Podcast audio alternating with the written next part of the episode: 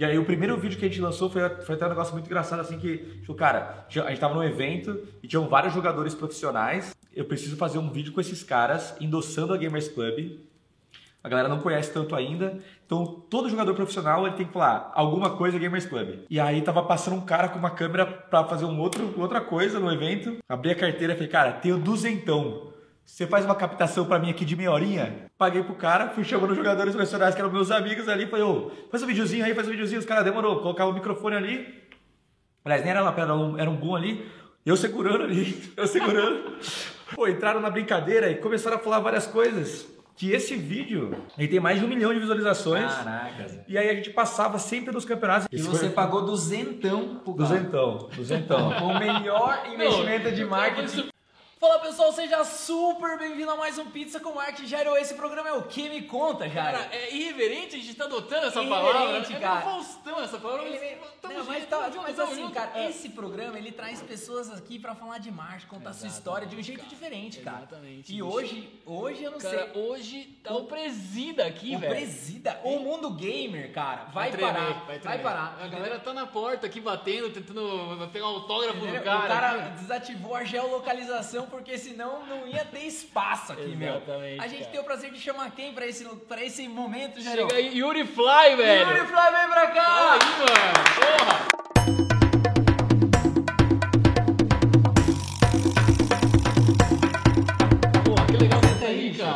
Salve, salve, Salve, licença. salve, meu. Que da hora que você aceitou a parada aí, meu. Ô, obrigado pelo convite, tamo aí, Sorocaba aí, né, representando, vamos que vamos. Sorocaba é, é foda. verdade, Sorocaba é Ele foda. vai jogar beat tênis depois, vai tomar uma aguinha, então onde eu tomar uma cerveja, tá cerveja. ligado, Saúde, né? saúde, saúde, saúde, Saúde, saúde. saúde. Valeu, valeu, valeu. Agora, agora é a moda do beat tênis. É, o É, André é também. campeão brasileiro de beat Acabou, tênis. acabou de ganhar o campeonato que eu perdi. É, Mas vou, buscar, vou buscar. Vai buscar, vou buscar. exatamente, exatamente. Vai, tem que treinar, Enquanto a tem gente fica aqui treinar. comendo pizza, o cara vai treinar, meu. É isso aí, tá, tá vendo? É, essa é a diferença, entendeu? Essa que é a diferença. Cara, Yuri, muito obrigado, cara, de verdade por aceitar mesmo. Trocar uma ideia, bater um papo com uma pizza, que é bom pra carbo, né? Pra Com jogar, certeza, com acertar certeza. o saque, chegar lá e não errar o saque. Jairão, começa aí, meu. Cara, Yuri Fly, como que você chegou nesse game aí? Como é que é essa história aí? Conta pra gente um pouco, bicho. A história da Gamers Club, da, co- A que eu tô sua fazendo. história. Minha história? A sua história. minha Porque história. Você fez coisa pra caramba, bicho. Os Cara, caras não paravam de mandar coisa. O cara, fez isso, o isso, cara isso, fez isso, coisa isso. pra caramba, meu. Startupeiro, um monte de coisa. Tudo. É, não, foram várias. Cara, primeiro eu sempre gostei de jogar bola, né? Mas aí não, não tem altura suficiente pra ser zagueiro, faltou habilidade, né? Aí não deu, não deu certo no futebol. E aí eu encontrei no, nas Lan Houses, naquela época era 2003, 2004. A galera indo jogar na Lan House aqui em Sorocaba na época da Monk. Não sei se vocês viram, Aqui, não? sim. Tiger, Monk, Ice. A Tiger Corujão. é- Corujão. Fazer Corujão, corujão, emendava com o bom dia ali. E aí jogava bastante e eu encontrei no, nos games ali um lugar que eu pudesse competir e ter uma sensação muito parecida com o esporte tradicional, né? Da competição mesmo. Porque a galera tinha muita gente que ia lá pra brincar, mas eu desde o começo já montei um timezinho, daí fomos jogar os campeonatos e eu senti uma sensação muito parecida com o que eu tinha no futebol da competição, né? E era um esporte coletivo, são 5 contra 5, quem nunca jogou aí o Counter-Strike, né? Um jogo de FPS, que é First Person Shooter, né? Então você vê a arminha ali do- dos bonequinhos, é o, o CT, né? O Counter Terrorist contra os terroristas. E aí, então o time, aquela disputa coletiva, e eu gostei bastante daquilo. E no, no- nos games, eu vi algo que era diferente dos esportes, né? Então, a maneira como que o cara nasceu não importava se tinha 1,50m, 1,70m, 2 metros, 50 quilos, 100 quilos. O importante era como você estava sendo inteligente e jogando ali com a sua cabeça dentro do jogo. Porque as- muitas vezes você vai ver, conversar com alguém, pô, o que você queria fazer? Ah, queria jogar basquete. Daí o cara tem 1,60m, é, complica, né? Não que seja impossível, mas é, não que seja impossível, mas é muito complicado. Então eu sempre gostei de falar que os games competitivos, que hoje em dia tem um nome, né? Que são os esportes, né? Os esportes eletrônicos. Naquela época não tinha esse nome, é chique, né? os esportes. Não, era só o joguinho mesmo. A gente já jogava, vamos jogar o joguinho. Então, eu gostei bastante dessa, dessa parte competitiva mesmo. E só que daí veio a faculdade, daí eu tive que parar de jogar porque a galera falava, pô, mas isso aí não vai levar em nada, né? Não existia um cenário profissional que existe hoje em dia de jogadores profissionais, de times, de empresas, de patrocinadores, era muito pouco, né? Então era um esporte muito muito amador ainda, né? E a gente nem considerava esporte também, mas era era amador. Então parei para me dedicar à faculdade Fiz análise de sistemas aqui na FATEC, então sou um programador de formação. Você escreve ainda ou não? Não, escrevo nada. Zero de não, código? Não, zero de código. Porque daí eu comecei a fazer a faculdade, daí eu fui estagiar numa agência de publicidade do Robertinho R4, que mexe com cavalo. Super, é Foi- Robertinho, Foi maravilhoso. mexer- Robertinho, um grande abraço, meu querido. É, fui mexer com cavalo Casado lá. agora, agora ele é um homem de fazer, e eu, pô, aprendi a mexer com tudo lá, Photoshop, fazia lá, dar uns tapas na foto do cavalo. a gente fez o Z4, né? R4, R4. R4, R4. A gente fazia. é, nós fizemos um sistema também para as provas é, de, de três tambores. Foi, minha, foi o primeiro, meu primeiro envolvimento ali de tecnologia com competição, da gente automatizando o sistema de inscrição de torneio. é, que naquela época a galera mandava fax até para se inscrever na prova. E a gente falou, pô, vamos, vamos automatizar esse negócio aí, né? Vamos digitalizar. Então eu trabalhei lá, aí me formei, daí fui trabalhar numa consultoria em São Paulo chamada Capgemini, que é focada em tecnologia. Como programador não? Cara, eu fui pra programar e uns dois meses depois eu já tava vendendo, na verdade. Ele tava com, com- ajudando no time comercial. Tá. E porque eu era um dos caras, na verdade era um- uma ligação ali entre o comercial e a galera que trabalhava na operação, porque, pô, se tem um negócio aí que vocês devem saber, é que existe uma grande dificuldade do cliente pedir, do cara entender e É um fazer... abismo entre o que o É. cliente pede e o que o cara entende, tem um abismo gigantesco e precisa de um interlocutor ali. meu. Exatamente. O cara que vai. Você sempre entendeu esse lado seu, essa facilidade? É, porque como eu me formei em tecnologia, né? Aí, eu, mas eu sempre gostei de negócio, eu sempre gostei de me virar ali, cara, o que tem que resolver? Então, cara, escrevi projeto, vendi, carreguei caixa, então, cara, eu nunca me limitei ali à posição que eu tava. E aí, aí gostei bastante da ideia, na verdade nem gostei, na verdade, foram, foram me enfiando ali, cara, ô, vai pro comercial lá hoje, ah, ô, tem que ir pro Rio pra ver tal projeto, ô, volta lá pra passar pra galera o que tem que fazer, aí foi, fui indo nessa e fiquei uns dois anos lá. Aí eu sempre quis fazer intercâmbio e não tive oportunidade para fazer quando eu era mais novo. Falei, pô, preciso achar uma forma da galera aqui me pagar para eu morar fora, para eu ter essa experiência, né? Aí achei uma vaga e passei num processo que era para trabalhar em Chicago num cliente lá. E aí fiquei lá por nove meses, quase um ano assim. Daí foi a primeira vez que eu fui- foi a primeira vez que eu saí do Brasil mesmo assim, fui lá no trabalho. Não, cara. E aí foi muito louco, porque eu não sabia falar inglês direito. E aí um amigo meu, salve Michael, não você Mike, outro Mike. É, aí o Mike, ele me ajudou bastante, assim, um brotherzaço a, aprender inglês rápido. O Mike que anda com vocês galera? Exatamente, Ah, exatamente. legal, porque daí foi um homem guerra, porque os caras falam assim, cara, e aí, como é que tá o seu inglês? Eu falei, pô, firme e forte, quando é que tem que ir? Ou daqui dois meses. Eu falei, tá tranquilo, vamos que vamos. Eu liguei pro Mike e falei, cara, aula todo dia. Ele falou, demorou, vamos, que, vamos nessa aí. Que da hora. Começou a me ensinar, comecei a treinar com ele lá. E daí foi uma aventura, né? Primeira vez que eu saí do Brasil, já pra morar sozinho. Daí foi muito louco, porque daí eu ficava no hotel. Só que eu falei, pô, mas aqui no hotel eu não vou aprender direito a falar aqui, né? Aí vou pra. Quero morar com uma galera, numa galera aí, né? Numa rap, rap, é, é. numa rap. Aí lá tem tipo um site chamado Craigslist lá, entrei lá e, velho, fui na rap, bati na porta com a mala já, os caras, o que você tá fazendo aí? Eu falei, pô, vim ver a casa e vim morar aí. Daí eu morei lá com um mexicano, americano, é, um cara da Líbia, colombiano, coreano, era uma casa muito louca, assim. Foi uma, Cara, uma baita experiência pra mim lá. Então, eu ia falar sobre isso, cara. Muito louca essa história, porque assim, hoje, né, a gente vai falar de várias coisas aqui. E tem muita molecada, cara, que se enfia no computador ali e não, não, não sai atrás da vida, né? Cara, eu queria que você falasse da importância disso, o, que, o quanto isso foi importante pra você de diversos aspectos, se virar, de você respeitar o próximo, sei lá o que rolou lá, entendeu? Porque é muito louco essa parada. Cara, nessa época, eu sempre fui um cara que até, conver- até conversava bastante, me socializava bem desde moleque, assim. Mas essa época que eu comecei a jogar mais, eu fiquei de fato mais no computador. Isso aqui. E só que meu pai é um cara que sempre me apoiou nas coisas e ele tinha umas outras visões, assim. Então ele começou a ficar encanado quando eu jogava e falou: pô, o que que está jogando tanto aí? Está, o que você vai fazer da vida? Qual é que é esse negócio aí? Os estudos e tal. Só que ele não estava criticando, ele estava de fato querendo entender. Saquei. E aí ele falou, pô, daí eu falei do campeonato, expliquei como é que funcionava. Aí ele falou, pô, legal, deixa eu entender isso daí. Ele foi viajar comigo, foi me levar. Eu sempre ia de ônibus, assim, para os campeonatos. Eu tinha uns 14, 15 anos, eu ia sozinho de ônibus para as outras cidades para encontrar a galera do meu time. Você já era desenrolado já. Então, mas não era muito, né? Era uma necessidade, assim. Eu acho que a necessidade cria ali o. Cria. Te dá ferramentas, É, te dá ferramenta. é. Pra, pra mim, pra mim é isso, assim. Pra mim, qualquer coisa da vida, assim, né? Então, por exemplo, pô, se eu, se eu não tivesse que morar nos Estados Unidos, talvez eu não fosse aprender inglês, né? Saquei. Se eu não tivesse que ir jogar o campeonato, talvez eu não fosse pegar o busão sozinho. Na época nem tinha o celular para colocar o Google Maps. Eu imprimia o Google Maps, na verdade, cara. A rodoviária é aqui, então a Lan House fica em tal lugar. E eu ia com meus papeizinhos ali. Então, assim, essa, essa questão do, Do se virar. dos desafios que a vida te coloca e você assumir esses desafios que te fazem aprender, né? E aí o meu pai foi um cara que trouxe muito isso de falar, meu, ele foi num campeonato em Piracicaba, ele olhou, entendeu qual é que era e ele falou, meu, você tem Entendi, existe um time e tal, e eu vi você xingando os caras. eu vi você chamando os caras de burro ali. Você acha que se alguém te chamar de burro, você vai prestar atenção no que o cara tá falando ou você vai ficar puto com ele? Eu Falei, pô, acho que eu vou ficar puto com ele. Pô, então você acha que esse é o melhor jeito de você falar com alguém? Eu Falei, pô, verdade, acho que não é o melhor O cara jeito. era do seu time.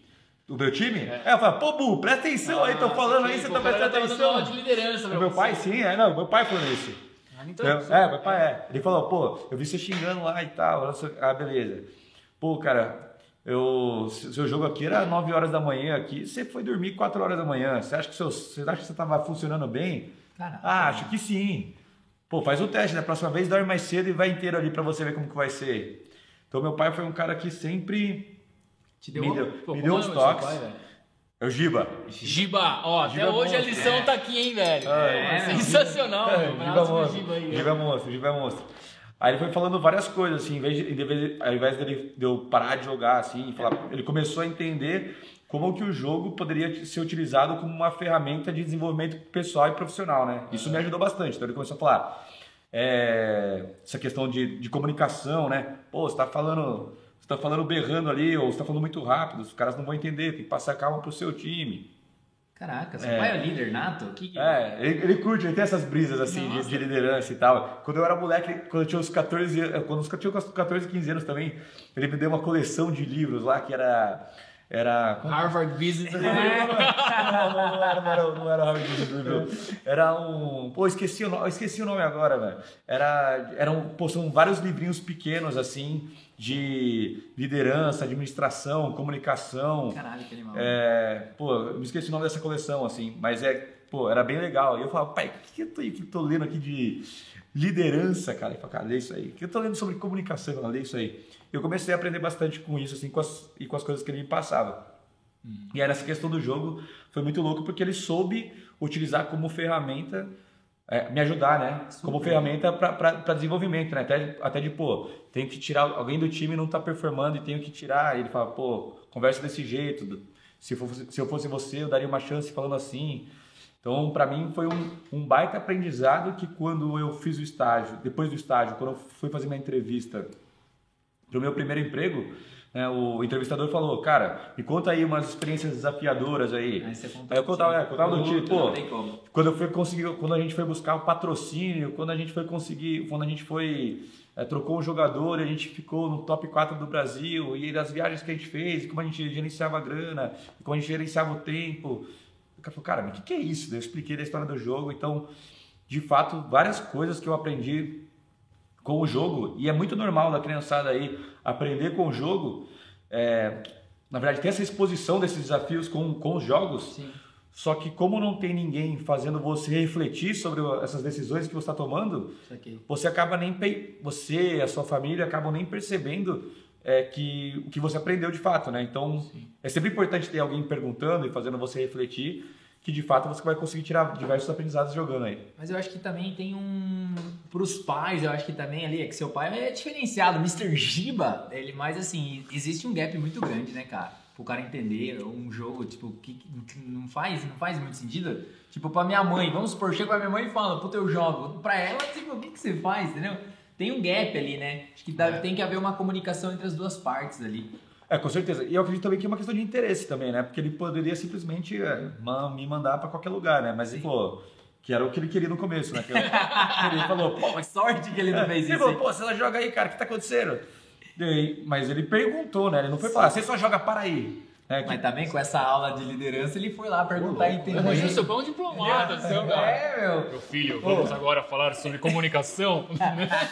E aí. Sentado no sofá ali. né? Não, e, aí- e aí foi. E aí, eu, cara, do- dos pais eu acho que é isso, assim. Isso pra qualquer coisa dos pais, né? Acho, acho que se você já chegar falando que não deve ser assim ou que deve ser assado sem procurar entender e mostrar pro seu filho o que, que você pode né? fazer, não vai- você só vai criar atrito, né? Você não- e, e isso foi uma das coisas, na verdade, que me aproximou a ele, né? Porque daí, pô, daí, ao invés de eu chegar em casa e falar, pô, vou jantar no PC e não quero falar com você.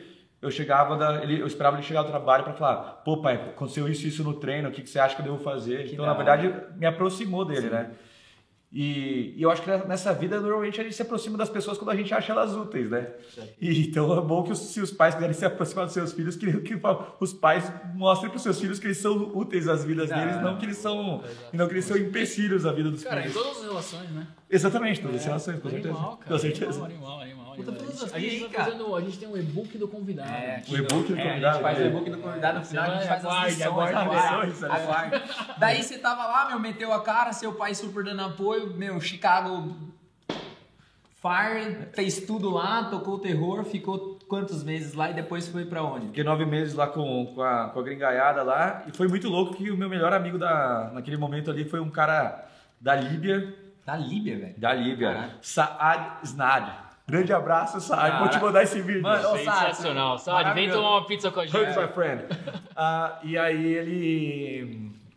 E foi muito louco, assim, né? Porque daí eu, eu, eu me aproximei da cultura muçulmana também. Não, não, não tenho nenhuma religião hoje, assim, mas foi muito legal aprender coisas novas, assim, abrir a mente. Ele mostrou várias coisas dos Estados Unidos. E o cara é doidão lá, velho. Estudioso pra caramba, é. Ele é, ele é neurocirurgião, foi fazer a. Caralho, velho. Cara, é, Lá, cara, é, cara é Não, pesado. Lá na né? Líbia é assim, ó, cada os cinco melhores alunos da faculdade de medicina do ano, eles eles poderiam escolher o lugar que eles que queriam fazer a pós. Aí ele foi dos cinco caras top 5 ali da Líbia e foi fazer lá em Chicago. E aí então o cara é crânio, cara é, e aí, o cara é ralação, o cara é ralação. E aí Dali você foi pra. daí eu, aí eu fiquei um mês na Polônia Caralho. por causa de uma outra coisa lá do trampo também que eles me mandaram pra lá. E depois disso voltei pro Brasil. Você tinha quantos anos mais ou menos época? Eu tava com 23. Ah, novão. Tava com 23. E aí eu voltei pro Brasil. Aí eu conheci um pessoal que me convidou para trabalhar no Parque Tecnológico de Sorocaba na hora que ele na hora que ele tava um pouco antes dele de, de lançar o projeto do Parque Tecnológico de Sorocaba.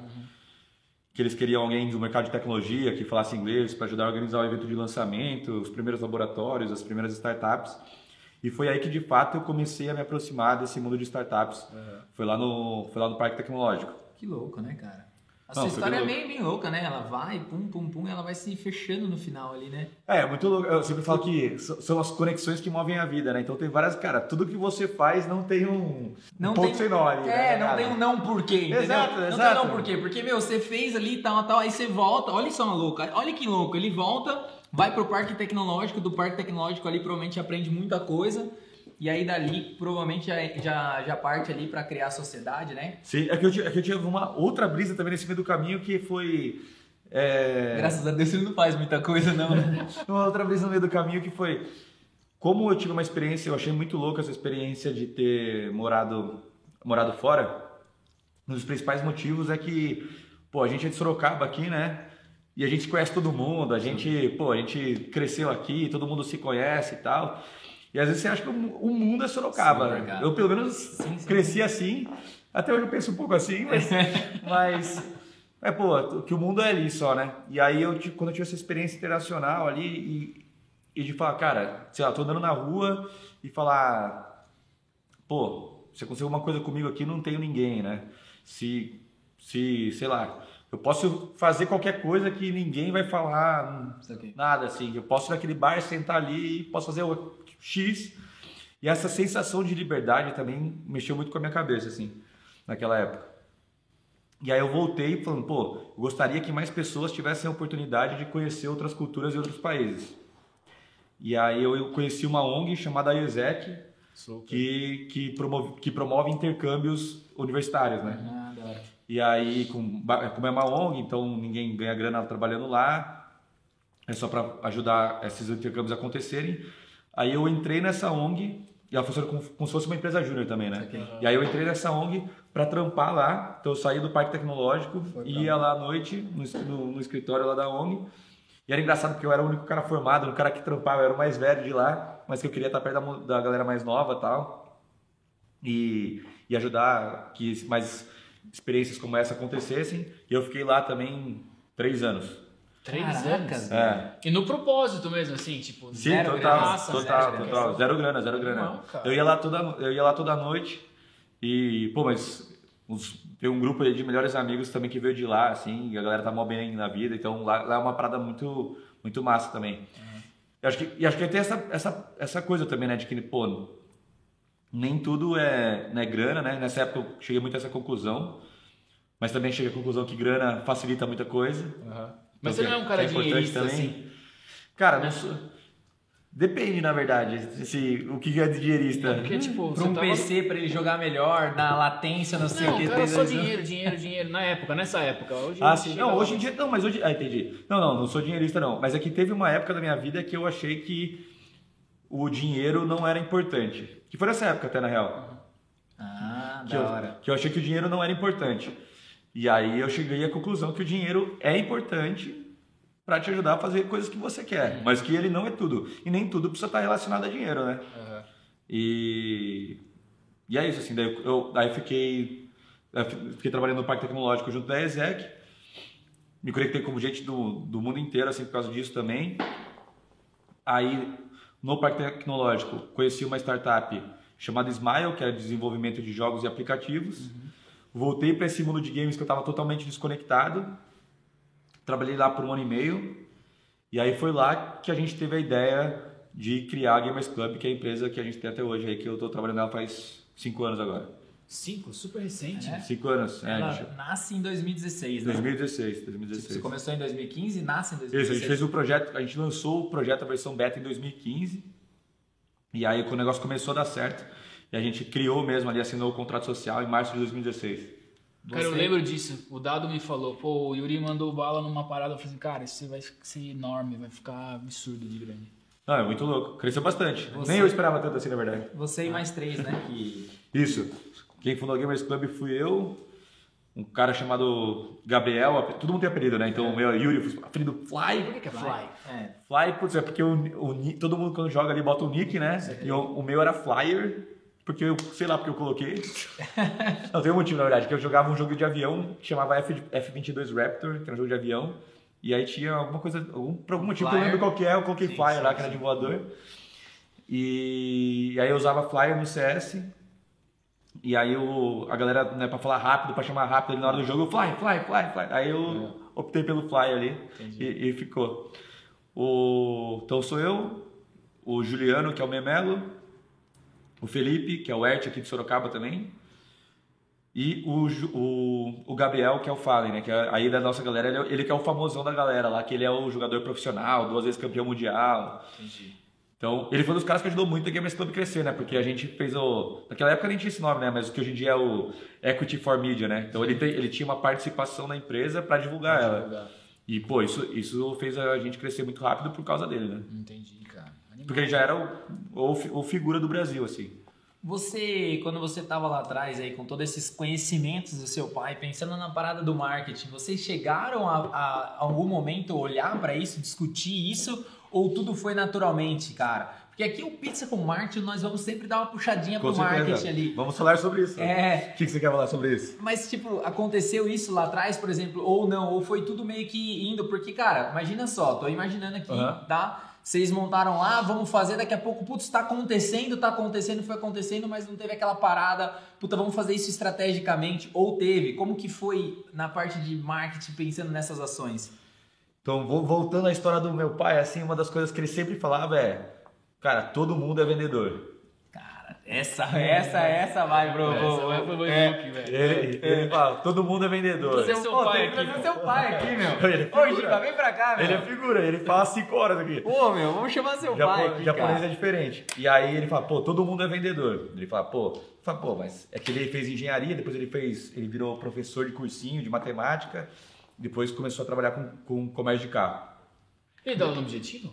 Não, não sei se ele deu aula no objetivo, Porque acho que deu no é famoso, Não, né? não, não, não, não, não, ele é da- das antigas, ele dava aula no ângulo Tamandaré, lá em São Paulo. Aí ele falou, pô, eu falei, mas como assim, você, você é vendedor, né? Você vende carro? Ele falou, não, você também é vendedor, porque você vai pedir um aumento da mesada, você tem que vender a ideia do porquê que você merece o aumento da mesada. Você vai, pô, pedir um violão, você tem que vender a ideia do porquê que o violão, que eu tenho que te dar o violão. Do seu time, você tem que vender a ideia de chamar o fulano, que é um dos melhores aí do interior, você tem que vender a ideia do porquê que é bom ele sair do seu time, sair do time dele e vir pro seu. Eu fiquei com essa brisa, né? Falei, pô, todo mundo é vendedor, todo mundo é vendedor. No final das contas, você sempre tem que vender alguma coisa, nem que seja uma ideia. E aí eu comecei a estudar mais sobre isso, né? De comunicação, de, de técnica de venda e tal. E aí, e aí, eu- aí uma das coisas que eu senti na, na época da agência é que comecei a aprender mais coisas de marketing, né? Então, pô, postagem nas redes sociais, como pensar numa imagem na hora de fazer uma arte, até fazer logo e tal. Então eu comecei a estudar bastante, ajudava. Então, eu era mais para programar, Sim. só que, pô, o cara tava fazendo logo lá, daí eu falava, Andrezão, e aí, tipo, me explica aí, qual é, é a ideia desse logo aí? Por que você tá fazendo esse? Ah, desse jeito. Pô, como é que que você feito, né? Então eu sempre, pô, fui fuçador, assim, né? E aí, gostei dessa pegada da, da- da ideia do, do marketing e entendi que era importante para minha vida de qualquer forma. E é esse um dos mo- motivos pelo qual eu entrei na IESEC também. Porque daí quando eu entrei na IESEC, é, a vaga que eu queria trabalhar era na área de marketing. Caralho. A sua vida se completa mesmo, cara. É, mas é que você tem que você tem que buscar ali, né? Porra, Você fala, pô, como é que eu posso, como é que eu posso ter desafios de marketing na prática sem estar trabalhando com isso, né? E daí na ESEC eu encontrei essa oportunidade, porque daí o, meu, o objetivo da área era divulgar a- a- as metas ali era de inscritos em vaga de intercâmbio, criação de novas vagas de intercâmbio. Então, eu sabia que lá na ESEC eu ia me colocar à frente desses desafios e eu ia ter que me virar, né? Porque eu acho que a educação, de qualquer lugar assim do mundo, assim, a, educação é meio treta porque você é exposto a um conteúdo sem ter um motivo para ser exposto àquele conteúdo, né? Então, pô, faz a. Faz a. Faz aí, faz máscara. máscara aí, tal, aí você fala, pô, por que, que eu vou fazer caralho da máscara, né? Então, eu sempre fui a favor de, pô, primeiro você é exposto ao desafio, cria o interesse em resolver aquele desafio para você consumir o material, né? Então, eu me lembro de, na faculdade mesmo, tinha aula de banco de dados, eu olhava e falava, cara, por que, que eu quero saber esse negócio do banco de dados? Só que na hora que eu fui- comecei a criar meu primeiro site, eu falei, putz, eu tenho que lembrar daquela aula de banco de dados e qual era o livro mesmo, né? Então, é, esses, esses estar exposto a esses desafios é muito importante. Daí lá na IESEC eu me expus a esses desafios para começar a aprender marketing. E aí tinha uma rede bem legal de pessoas aprendendo, né? Então tem várias pessoas de várias faculdades, né? Tinha, tinha um grupo lá de trabalho das pessoas que, pô, e aí galera da AGV, o que vocês estão fazendo para divulgar? A galera não sei da onda, da USP, o que vocês estão fazendo tal. Então você tinha uma rede muito grande para aprender sobre ferramentas, sobre conceitos de marketing mesmo. E quando a gente criou a Gamers Club, aí eu fiquei responsável por essa parte administrativa de marketing. Ah, já ficou com você já. né? Então daí eu pô, criava, criava as artes, as redes, gerenciava as redes sociais, respondia a galera ali os tickets ali, as dúvidas, os problemas. Então o, o Juliano ficou mais responsável pela parte de desenvolvimento, o Felipe pela parte do produto, que é o cara criativo e fala, pô, acho que o produto tem que ser assim, tem que ser assado. O Gabriel mais na parte da, da divulgação e tá jogando no Gamers Club, criando vídeo para Gamers Club, postando nas redes sociais. Vocês cumpriram, vocês- criaram as bases, né? Cada É, um com o criou seu pilar. responsabilidade, né? né? Pilar, um E aí eu fiquei com essa parte mais.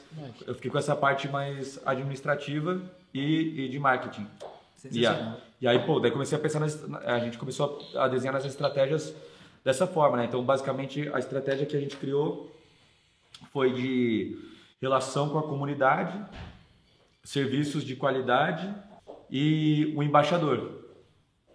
Então, Três coisas. é, então, a gente acreditava muito que para o crescimento acelerado da empresa era importante ter um embaixador. Saquei. Um só ou vários? Naquela época, um só, né? Tá. Hoje, na verdade, é assim: a gente tem um embaixador e a gente tem, os outros a gente chama de parceiros. Ah, tá. Mas, assim, O embaixador uma, é um cara... figura ali, um uma, figura. uma grande figura ali que, cara, se não tivesse o, o Fallen, pouco provável que a Gamers Club fosse estar desse tamanho, né? Hoje a gente está com mais de 2 milhões de pessoas. Então, ter uma, uma grande figura ali ajuda bastante Vocês têm 2 milhões de é, de, de usuários. de usuários? né? Hoje a gente está com 2 milhões de usuários 1% da população e, brasileira. cento e, e 120 pessoas trabalhando com a gente no escritório. O escritório em Que é aqui, né? É. Tá fechado o escritório agora, né? Mas 120 pessoas. E o. Então, o embaixador, essa questão de comunidade, então a gente sempre teve muito próximo à comunidade, criando conteúdo, as nossas funcionalidades. Porque para mim, marketing não é só promoção, né? Sim. Então, pô, a maneira como a gente estava desenvolvendo o nosso produto, muito relacionado à comunidade, de cara, quais são as, quais são as, quais são as features que vocês querem para os próximos lançamentos entre e essa e a galera vocês poder sempre- votar Ah, vocês sempre jogavam isso. a galera poder votar. Então a gente sempre foi muito aberto com, com a galera do que, que a gente queria fazer, o porquê de algumas coisas. Cara, isso aqui tá ruim porque não é nossa prioridade, tá ruim mesmo, velho. E isso, isso aqui não vai, não vai melhorar, é isso aqui mesmo. É, porque não é o nosso foco, a gente tá focado em resolver isso aqui, isso aqui, né? Então a gente sempre buscou falar dessa forma, mostrar nosso planejamento e, e, o, e o marketing foi sempre muito, muito essa relação mesmo de, de, de promoção e produto muito, muito, próxima, é, muito próxima da comunidade mesmo. E uma das coisas que mostra isso, quando a gente foi lançar a Gamers Club, a gente fez um formulário sobre funcionalidades e sobre valores para saber se as pessoas consumiriam o nosso produto. A gente colocou num grupo do Facebook, quatro dias depois eu fui conferir e tinham 7 mil respostas. Caraca. Aí fala, pô, esse, é uma- esse é um público engajado. Esse né? é um público Esse é engajado. engajado. Você Pô, tem um formulário lá, quem que não queria? Quero fazer uma pesquisa da minha empresa. Pá! A, gente Quanto fez, custaria, né? Quanto Sete mil custaria? pessoas. 7 mil É. pessoas é uma puta de uma amostra. a gente fez uma pesquisa O agora. Ibope não pega 7 mil pessoas. A gente fez uma pesquisa agora para saber como a galera ia querer. Porque dentro do grupo a gente tem um time agora que é o MBR, né? É, eu ia perguntar dessa Que daí a gente vendeu o Gamers Club e tal, né? E aí o... a gente fez uma pesquisa agora do para saber como que a galera queria, poderia querer um, um modelo de bonés e tal. A gente teve mais de 20 mil respostas. Sério, cara? É. Pô, comunidade total, né, meu? Ah, a galera é muito forte, a galera é muito engajada. E isso é muito louco, você dá muita vontade de continuar trabalhando. Ô, Yuri, como... Ô, e Fly, Yuri. Como você quiser, pô.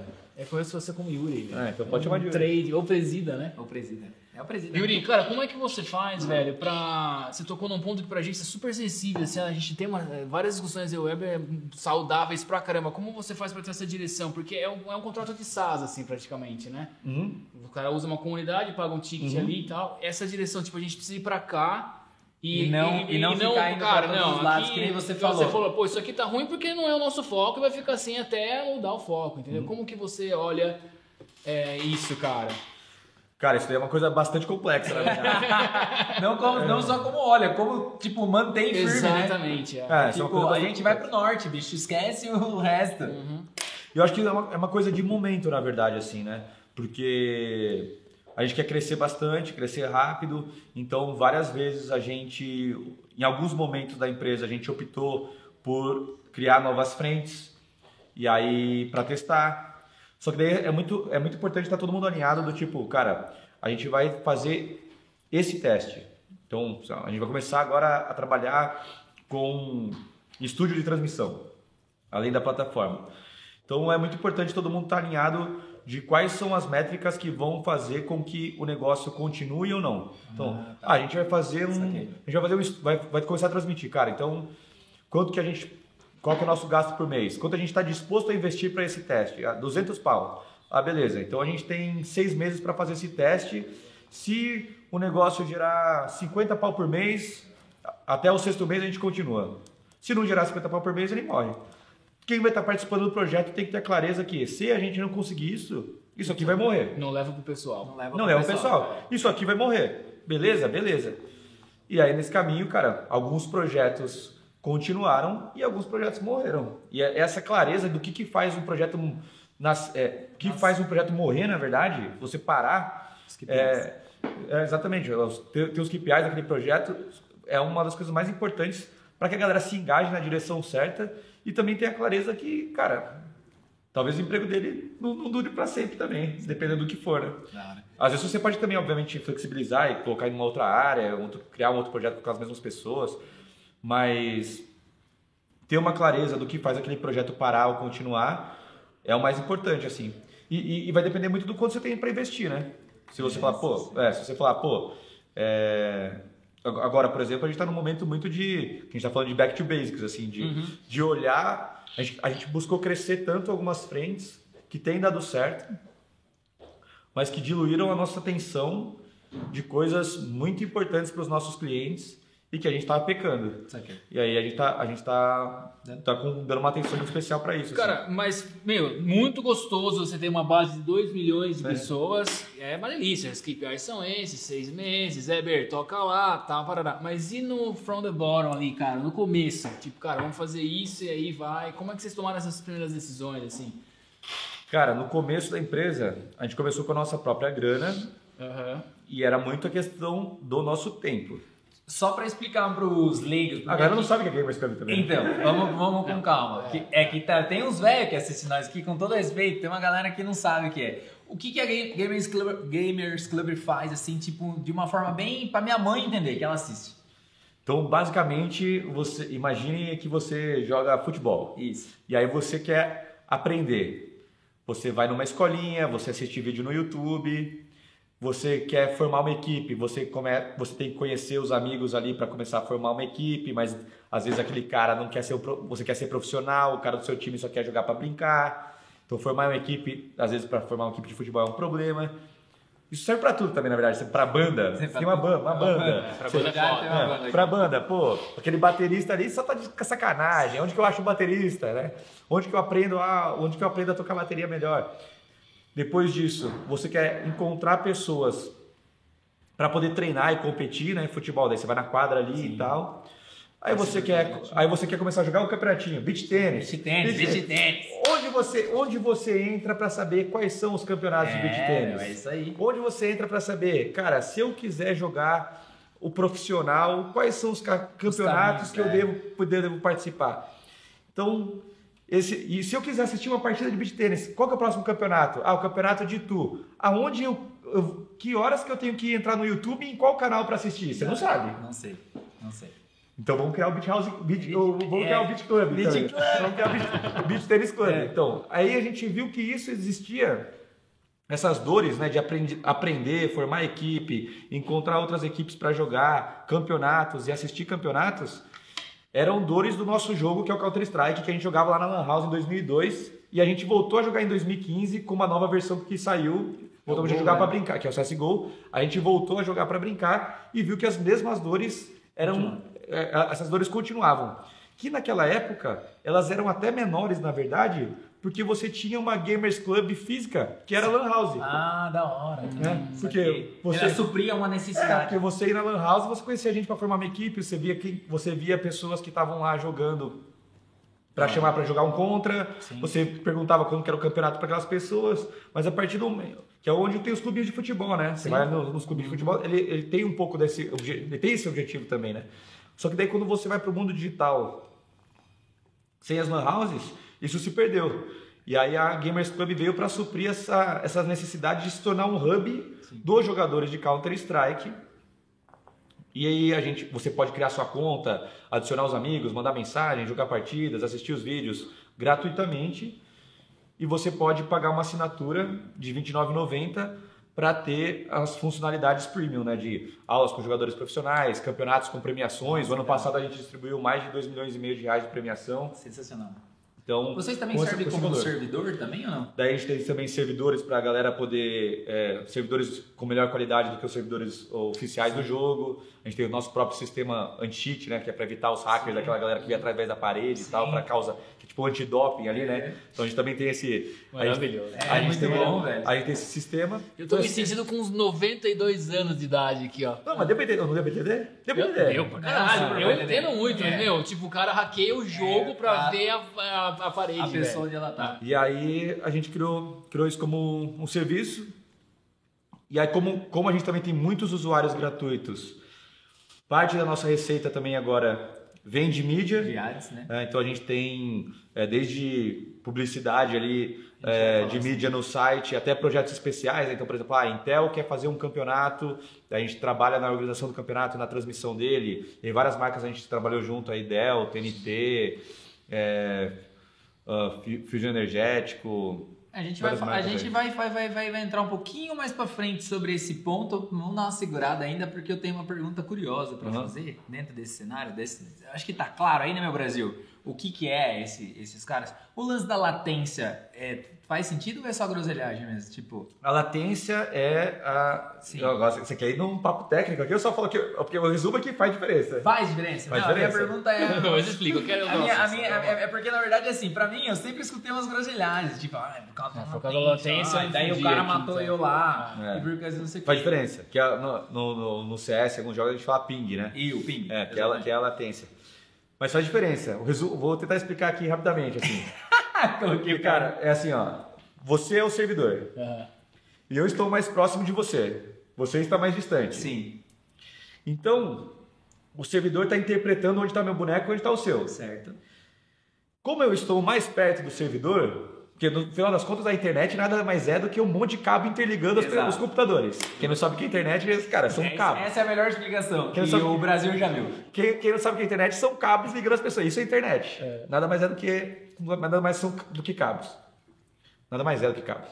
E aí, o, como eu estou mais próximo a você, Seu Eu- caminho é mais curto. Meu caminho é mais curto, então a minha velocidade de resposta, que é o ping. Por que, que chama ping? Porque um, um dia um cara criou assim a ideia do ping-pong, né? Então, é. aqui o ping, quanto tempo demorou para voltar? Aqui o pong deu 30 segundos, deu 30 milissegundos. Então- Esse ping demorou 60 milissegundos. Então, como eu estou mais próximo do servidor, eu vou ver os, o- a- eu vou ver algumas coisas de uma maneira mais rápida. Então, para você não apareceu o adversário, mas para mim apareceu. E aí você matou o cara. E aí eu matei o cara antes. Mas, tipo, dá uma diferença sensível? No Depende. No campeonato, acho que É, sim. e aí depende, depende do É MS. tipo o Michael Phelps na piscina, assim. Não, mas é que milésimo assim, de segundo é. que tá no, no game. É que assim, se, se, eu tô, se eu tô com 30 de MS, é, 30 milissegundos, é 30 de ping, e o outro cara tá ali com 35, 40, 50, a diferença não é tão grande. Mas se eu tô com 30, outro cara tá com 80, esse cara de 80 vai dar uma sofrida.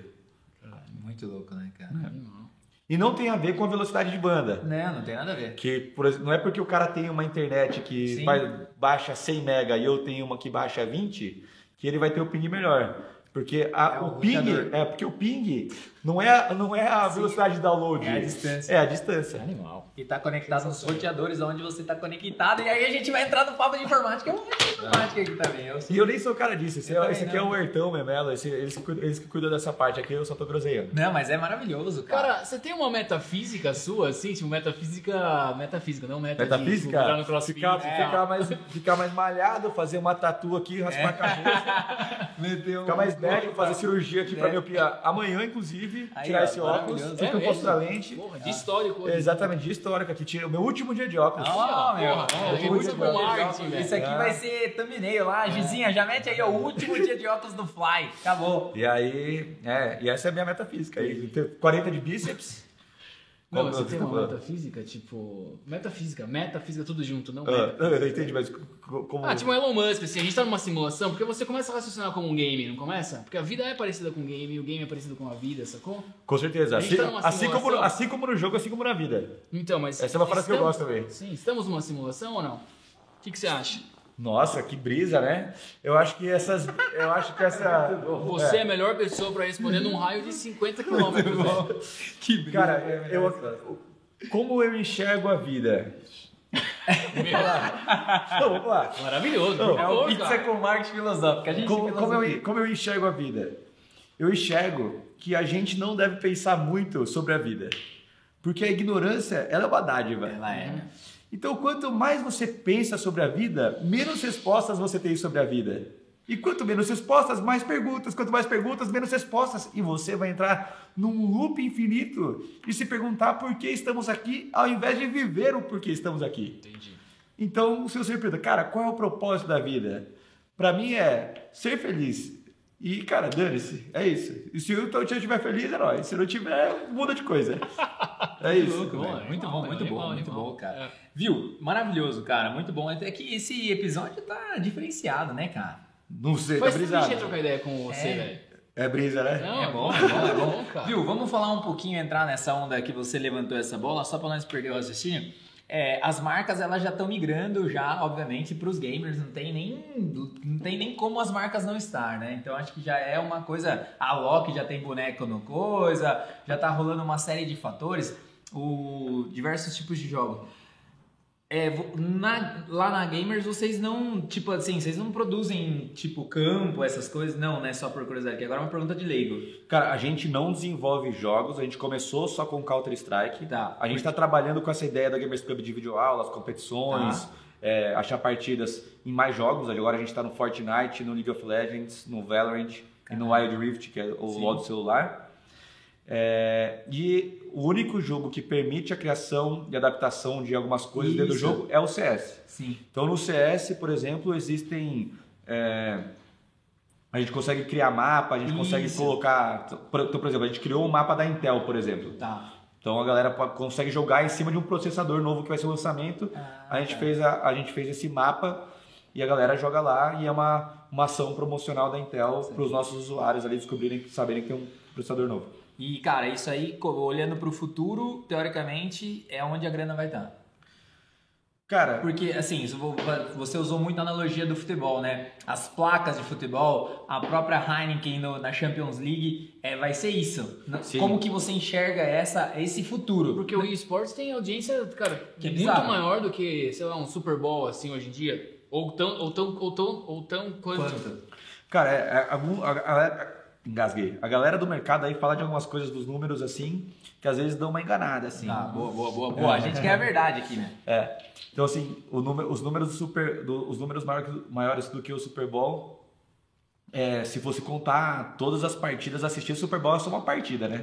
E não se contar todas as partidas daquele campeonato, porque eu esqueci número dá uma enganada.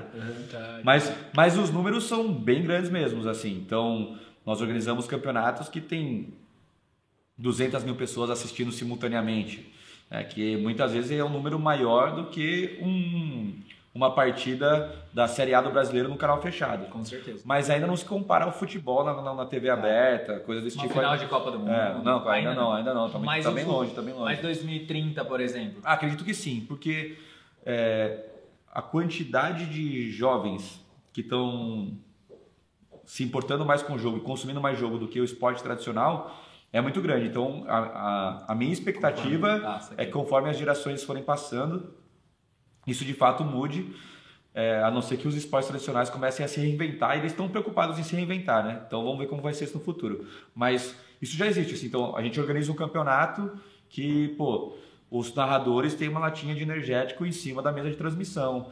Que antes de uma. que na hora que chama um replay, entra ali o, o logo de um banco e que, que, que aparece. Então, a- as grandes marcas já já estão vendo o, as competições de games, né, os esportes, como uma maneira de engajar potenciais clientes. Isso está acontecendo bastante como no esporte tradicional, né? E aí a questão de publicidade, patrocínios, é, o que de fa- é o que de fato movimenta, movimenta a maior parte dos esportes tradicionais, né? Maravilhoso. E, e- e os esportes têm muita audiência, de fato, né? Então, por exemplo, você pega, cara, um, um, um campeonato de judô, Sim. um campeonato de paraquedismo. Cara, quantas pessoas tem assistindo, né? Então, você, você não tem muito patrocínio porque você não tem engajamento, tem né? audiência, né? Tem audiência, exatamente. Então, pô, a gente tem, a gente tem campeonatos ali... é, Com 200 200 mil, 300 mil pessoas, campeonato mundial com mais de um milhão de pessoas assistindo. tem Então, como. então a, a audiência é bem grande e está atraindo a atenção das marcas. Cara, eu vou contar uma história aqui. Pra você comer uma pizza, come uma pizza aí se quiser, cara. Fica à Eu vontade. vou, jo- vou jogar pesado, eu vou, Tá. vou passar. Tá. Mas, aliás, o programa é pizza, com- vou comer um pedaço. Come um pedaço. É pra dar uma. Jairão, eu vou contar uma história aqui, cara, que pode ser que essa história não seja verdade, mas eu acredito que ela seja verdade. Lá atrás, lá atrás, o cara do Veda City, sabe Veda City, aquela Sei. lata amarela?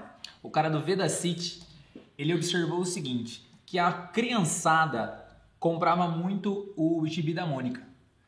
E aí ele mandou fazer várias edições, ele chegou pro, pro chapa lá, esqueci o nome dele. Maurício de Souza. Maurício de Souza. E ele pagou pra no, na Turma da Mônica, na Turma da Mônica, se você pegar os- o- alguma série, não sei qual, tem um monte de lata do Veda City. Porque ele entendeu, olha só, história. Que o futuro, história, né? Que o futuro da galera que ia comprar o Veda City Ah, deve ser verdade. é o, era a criançada. Se, a- se lá atrás o cara do Veda City fez isso com o gibi, cara, Se os caras de marketing já entenderam que a juventude é o que vai fazer essa parada, que vai mudar o mundo, que vai que seja o futuro do país, etc. Então, pô, é, faz muito sentido, entendeu? Então, assim, tem rios de dinheiro aí, então para você aí, cara, seja, observe esse futuro aí, né? É, o, o- e complementando, cara, pô, essa história, essa história deve ser verdade que eu já ouvi essa história da Velocity também, cara. Então Sim, é, é, eu, é, eu tô aí. repassando aqui. uma verdadinha, eu não tenho, eu uma não tenho fontes, eu não tenho fontes, mas eu Causas, achei, causas, é, eu causas. achei do caralho, eu achei do caralho. Não, faz sentido pra caramba. É igual o dono de balada que faz a matinezinha na quarta-feira ali. Exatamente, meu. Aí o cara faz 18 já pum, Já já vou pô, lá, né? na, tinha muito aqui na, lá na, na matinê, tinha muito lá do lado do japonês lá, esqueci o nome lá. Não, né? Sorocaba, não sabe? Vamos, Não, dá- não recordo. Pula, pula. Também. Você é da época da Factory? É, na Não, é, tinha, no domingão era pra molecadinha lá. Espuma. É. Cara, mas dentro dessa parada do Weber, Fly, como que você conecta com a molecada, bicho? Tipo, uma geração completamente diferente, sacou? Como é que você faz esse, esse, esse lance? Pra você entender eles? Cara, que no nosso caso, o Counter-Strike é um jogo que a maior, a maior parte dos jogadores são maiores de 18. Ah, tá. Então, É uma galera e a, nossa, e a nossa maior base de jogadores. Então, a gente já é bem conectado porque não tem tanta diferença assim de idade. E Pô, tem, a Giovana tem, você tem quantos anos? Pô, é outro idioma mesmo. que nada aqui, ó, nós É, mas que tática e plá! É, pô. Não, mas assim, a gente tem que. O que, que a gente faz? É, a gente acredita que a melhor divulgação do seu produto é a própria qualidade do seu produto, né? A questão do boca a boca. E que você tem que buscar maneiras de, de passar, passar bem essa mensagem, mas o produto tem que ser bom, né? Sim. Então, a maneira como a gente acredita hoje, é, obviamente através do nosso time de marketing e tudo mais, mas muito também através das pessoas que criam conteúdo organicamente através da Gamers, da Gamers Club. Ok. Então, cara, tem um jogador de 30 anos que cria conteúdo no YouTube jogando na Gamers Club e falando da Gamers Club.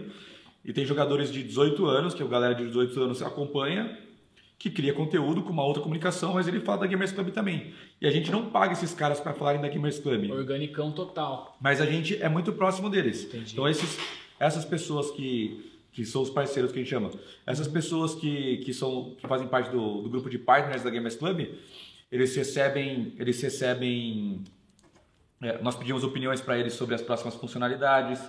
Eles recebem algumas coisas com antecedência para testar, para dar feedback para a gente. Então eles também se sentem importantes e parte da construção daquilo e, a- e- e fazem com que isso aconteça organicamente. E honestamente isso nem foi pensado no começo assim, Foi- né, muito estratégico. Assim, a gente falou, cara, seria legal se a gente fizesse isso e tal, e vamos fazer. E isso perdura por cinco anos, então tem muita gente que cria o, o conteúdo para a gente e, e, e são idades diversas. Mas obviamente que o nosso time de marketing lá, é, que hoje é, é interno, faz obviamente estudos ali, quais são os principais canais. Ah, tá, o jo- jogo X é pra galera mais nova, então agora a gente vai ter que criar um TikTok. Sim. É, a gente faz algumas. A gente tem que fazer essas análises, obviamente, que são bem Quanta- importantes. quanta- quanta galera- quantas pessoas no time hoje lá de marketing só? Sou de marketing, tem. Pode. É que- é que Dá uma tem- arredondada, isso, Não, é, umas porque 10, 15. é que tem a diretoria que é de marketing e comunidade, que Não, é o. John lidera lá, e é que ele tem várias caixinhas. Aí tem a caixa. Eu tem a- da caixinha. Daí tem, daí tem uma caixa ali que é o de, que a gente chama de Community Experience, que é a galera de suporte, atendimento, responde a galera e tal, É o ajuda. ecossistema, né? É, são, são sete pessoas. Aí tem a galera de que a gente chama de Creative Hub, que é como se fosse a nossa agência. Sim. E daí aí tem o diretor de arte, a galera lá são cinco pessoas. Aí tem de conteúdo, que é mas de vídeo. são- Porque basicamente são duas você pessoas. ele faz É. o seguinte, ele pega o É. organograma, divide no meio. Isso aqui é desenvolvimento, isso aqui é marketing, bicho. É, É. mais ou menos. É. isso. Mais ou menos isso, né? É, tem- é. Mas tem, mais, mas tem mais divisões lá. Mas aí tem a galera do, do- do- da como se fosse a agência interna ali de Creative Hub, que são sete pessoas. Aí tem a galera de performance, que são três pessoas.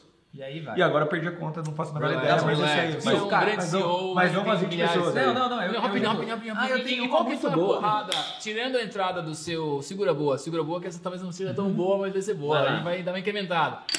É, tirando a entrada do seu sócio, que era, já é um jogador fa- famoso e tal, qual que foi a tacada que você disse assim, puta, isso aqui rolou? Em termos de marketing, você lembra de alguma coisa que vocês fizeram? Nossa, foram algumas várias, assim. Porra, algumas, algumas várias.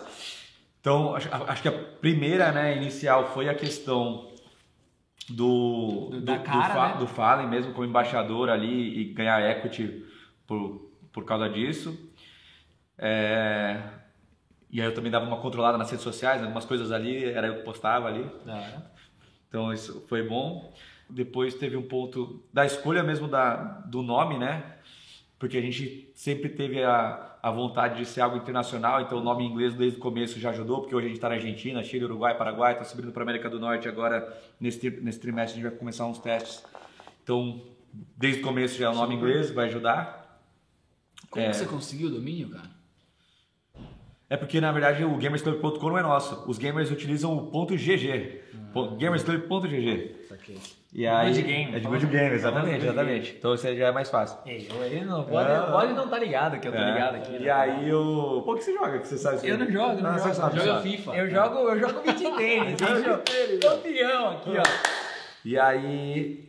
é, O nome, né? Então, essa questão do nome acho que foi, Não, foi bem bacana, muito assim. bom, aham. e, e que também não tem uma relação com um jogo só, né? Porque a gente Sim. pensou em chamar CS Club no começo. Puta, ainda bem. aí, que- nossa, ele me daria tipo É, demais. daria eu teria bastante gente. Daí, então, o Gamers Club, a escolha do nome foi legal. Uma hora que a gente começou a bombar muito foi também através dos nossos vídeos que se tornaram virais, assim. Ah, legal. Então, a gente tem uma equipe de conteúdo que não tem tanto, não tem um foco de performance tão claro assim. Ah, da hora. É. Que trabalha mais marca, teoricamente, entre aspas. É. Que não é uma coisa mensurável, mas que no final Isso, dá uma. Isso. Então, assim. E aí, o primeiro vídeo que a gente lançou foi, foi até um negócio muito engraçado, assim, que, tipo, cara, a gente tava num evento e tinham vários jogadores profissionais. E aí eu falei, cara, eu preciso falar, eu preciso fazer um vídeo com esses caras endossando a Gamers Club. A galera não conhece tanto ainda. Então, todo jogador profissional ele tem que falar alguma coisa Gamers Club. Nossa, da hora. E aí tava passando um cara com uma câmera pra fazer um outro, outra coisa no evento. Eu falei, meu, abri a carteira e falei, cara, tenho duzentão. Você faz uma captação pra mim aqui de meia horinha? Pô, faço. Paguei pro cara, fui chamando os jogadores profissionais que eram meus amigos ali, falei, ô, faz um videozinho aí, faz um videozinho. Os caras demorou, colocava o microfone ali. Aliás, nem era lapela, era um, era um boom ali. Eu segurando ali, eu segurando, eu segurando o boom assim. Aí os caras, pô, o que que eu falo? Eu falei, cara, fala o que você quiser na Gamers Club. Aí o cara, eu jogo na Gamers Club. Falei, beleza. Aí outro cara, ah, spray bom é na Gamers Club. Que spray do jogo é a, a controle do seu tiro, assim, né? Spray bom é na Gamers Club. Só que os caras também, pô, entraram na brincadeira e começaram a falar várias coisas. Que esse vídeo, ele tem mais de um milhão de visualizações. Caraca. E aí a gente passava sempre nos campeonatos, ele virou um meme, assim, então a galera sempre brinca, espremeu na Gamers Club, eu jogo na Gamers Club, não tem como, nice to meet you, Gamers Club. E a gente passava, cara, direto nos, nos campeonatos que a gente transmitia. E a Gamers Club começou a dar uma viralizada também depois desse vídeo aí. Que legal, cara. E você foi- pagou duzentão pro cara. Duzentão, duzentão. Foi o melhor investimento de Foi marketing. super, né, cara? Pô, duzentão, É maravilhoso. Animal, animal, animal. Cara, eu tenho várias perguntas aqui que eu vou anotando conforme você vai falando. Eu vou puxar um callback, que é aqui a gente vai voltar um pouquinho. Quando você falou de você ter a, a questão da- das pessoas que você não paga, né? Que são os seus parceiros aí. Mas eu queria, porque isso que eu tô perguntando serve para qualquer empresa, para qualquer business, para qualquer negócio. O fato de você ter pessoas que divulgam a sua marca. Uhum. E teoricamente, pelo que eu entendi, você trata diferente essa galera. Você tem um approach melhor. E o que, que geralmente o empresário muitas vezes pensa, ou o empreendedor, muitas vezes ele está muito conectado, tipo, eu tenho que pagar para as pessoas fazerem para mim. Uhum. Mas você já falou que o produto sendo bom, as pessoas vão querer divulgar. Uhum. Perguntas longas, tá? Perguntas longas. E tá? aí, cara, a minha pergunta é sobre a questão de fazer parte. Você, eu acredito nisso que quando você coloca um cliente seu, um, um cara que tá ali, ele, meu, ele, ele veste, ele já, e você coloca esse cara fazendo parte do seu business, business, mesmo que seja só numa simples, num simples perguntar, isso pro cara é muito importante, e às vezes vale mais do que dinheiro. Você, você acha que isso tem a ver ou não? Como Cara, que você enxerga isso? Cara, eu acho que a gente tem que tomar bastante cuidado na hora de fazer essa análise, Do cara, porque, claro. porque existem muitas pessoas que são os influenciadores que conseguiram muito engajamento, tem o mérito deles e a- o negócio deles é, É, beleza. é a divulgação, eles Show. ganham dinheiro por causa disso. Perfeito. Então assim, a gente falar, pô, vamos permutar tudo com todo mundo, também é, também é muito perigoso para o mercado de algumas pessoas que ganham dinheiro com isso, né? Legal. Então, o que, eu gosto de, o que a gente gosta de fazer na análise é nós conseguimos, de alguma forma, fazer com que essa pessoa tenha algum ganho sem ser, necessária, sem ser necessariamente a gente pagar para divulgar. Então, por exemplo, é, existem pessoas que ganham dinheiro para Gamers Club criando videoaulas. Legal. Isso é beleza, tá trabalhando lá. Exato. E aí, se esse cara está criando videoaula, por que não ele está divulgando também a videoaula? Por que não ele está divulgando quando ele joga na Gamers Club? Então a gente busca algumas formas também desse, dele criar, dele falar, cara, você vai ter um dinheiro aqui que você vai ganhar, que não é diretamente na divulgação, mas a pessoa acaba se engajando porque está curtindo. Então, ah, tem o um narrador que ele ganha para narrar. Só que, pô, gente sempre chama aqueles caras. Não tem por que ele não falar da Gamers Club, sendo que é um negócio que ele gosta. Então, a gente consegue criar, a gente busca criar formas de que é, eles, tenham, eles tenham ganhos. Então tem gente que dá aula, é, tem gente que dá aula para times amadores na Gamers Club. Cara, a gente não, não paga para ele divulgar a Gamers Club, mas se a gente vai lá e o nosso Twitter lá, que tem é, 200 mil pessoas, a gente dá um RT, dá um retweet nesse cara divulgando. Esse cara fala, pô, não tem por que eu não falar Sim. que eu. É porque o fazer parte faz, faz muito sentido, cara. É, então, então a gente busca, a gente, é, a gente busca criar. É, o ganha-ganha, né? Sim, então a gente, busca, a gente busca criar formas de. Não necessariamente financeiras pagar diretamente, sim, mas, mas, do cara, mas de ajudar esse cara também. Né? Mas você acha que o lance de fazer parte para as pessoas, muitas vezes no caso da Gamers Club hoje, acaba sendo superior, porque eu quero fazer parte, eu quero estar tá lá?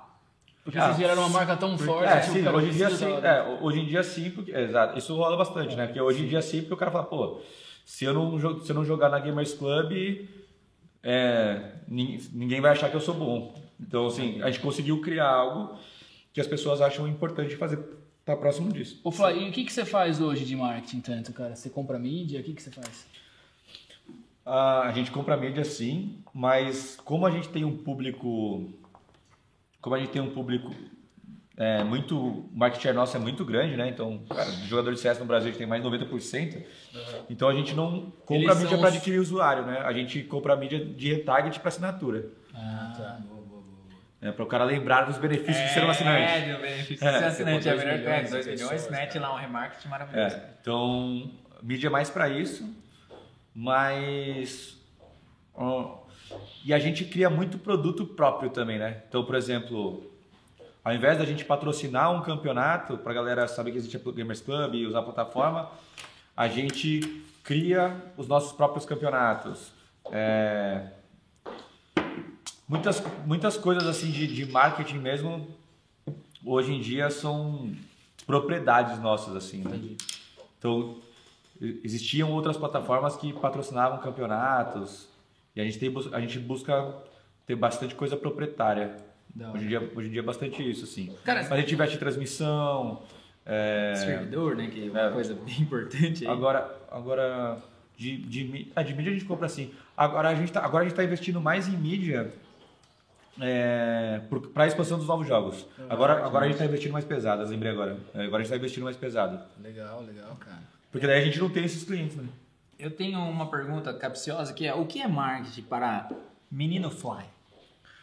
O que é marketing? Sem termos técnicos. Sem termos técnicos. Você, é, sem, coração. Sem, sem, ah, o Kotler falou que tarará. Together. O livrinho laranja. É, o livrinho laranja que meu pai me deu. O Giba deu pra mim lá atrás, em 1996. Não, pior que, pior que cara, a minha, relação, a minha primeira interação ali com o Kotler foi na ESEC que eu, que eu li o, o Kotler. Meu pai não tinha passado para mim. É. Mas é. Cara, marketing para mim é você saber vender o seu produto. E saber vender o produto é desde você fazer um bom produto quanto comunicá-lo bem. Então, marketing para mim é vender. É venda. Show. Tô muito conectado. marketing é venda. Você é um cara freak com qualidade de produto assim? Como CEO da, da porra toda, tipo, meu caralho, isso aqui tá é uma presida, merda. É presida. Tal. É, presida. Não, não sou. Um dia fui, mas não sou não. Não é. sou. Porque. Não, mas não sou não, cara. Porque eu acredito que. É que depende muito do que, que você vai fazer, né? Então, assim, quando você vai criar algo novo, eu acredito que você não pode ser freak na qualidade porque você nem sabe o que aquela pessoa quer ainda. Quando você quer testar, você quer descobrir se aquela funcionalidade Vai cara, rolar ou não. Vai rolar ou não, é. Cara, a primeira Gamers Club, ela, ela, ela não tinha a beleza que tem hoje, assim. E a gente discutiu várias vezes, cara, a gente vai lançar assim?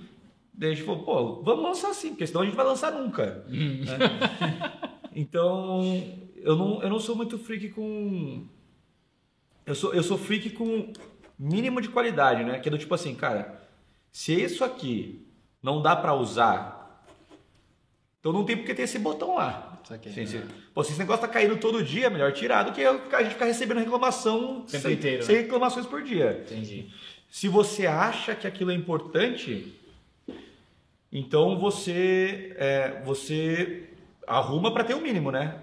Então assim, existem coisas que a galera fala da Gamers Club que poderiam ser melhores, que a gente concorda, mas que a gente entende que tá com um padrão mínimo de qualidade.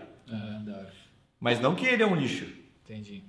Se coisas que eram ruins, que ficaram um tempo ruins, a gente falou, pô, isso aqui tá ruim mesmo. Vamos, vamos arrumar agora? Não vamos, então tira. Porque você só tá, você só é só um negócio pra galera falar mal, é só um negócio pra galera ter uma má experiência. Então você tira. De novo, velho. É, você tem. É muito. Deixa eu só me dar mais uma rapidão. Você que eu tenho tem 50 eu tô milhões anotando aqui, cara. A gente Eu tenho de casa, essa, é- Ó, essa tudo- lição de tudo- casa ó, não gostei, serviu pra nada Ó, aqui. é aqui, Eu não velho, fiz uma pergunta do que tá Ô aqui. Fly, o seu dia, cara, você chega na Games Club lá, ou tá home office, você tá em qualquer lugar do mundo, na Polônia, sei lá, como que é seu dia de trabalho, cara? Cara, o comum, que não está acontecendo agora, né? Uhum. Mas o comum é eu acordo 9 horas da manhã, tomo um banho ali, senão eu não acordo. Aí leio umas notícias, vejo como é que tá ali, notícias de tudo, assim, né? Do mercado de games e do, da, do mundo no geral, pra dar uma atualizada ali. Porque no final das contas, a vida é vender, né? Então você tem que ter, você tem que ter assunto, você tem que ter assunto, você tem que ter assunto para se conectar com as pessoas. Então eu dou uma, dou uma olhada em tudo que tá rolando. E aí eu começo a trabalhar às 10 da manhã. Tá. E aí normalmente é ver meus e-mails, responder meus e-mails ali até 10 e meia e depois o dia inteiro são reuniões espalhadas ao longo do dia. E normalmente eu deixo uma hora, deixo almoço de meia hora, deixo meia hora livre de manhã e uma hora livre à tarde, sem compromisso. Para que coisas que aconteçam assim, Seu- eu, eu, eu encaixar naquela hora que pode acontecer, alguém precisar de alguma coisa.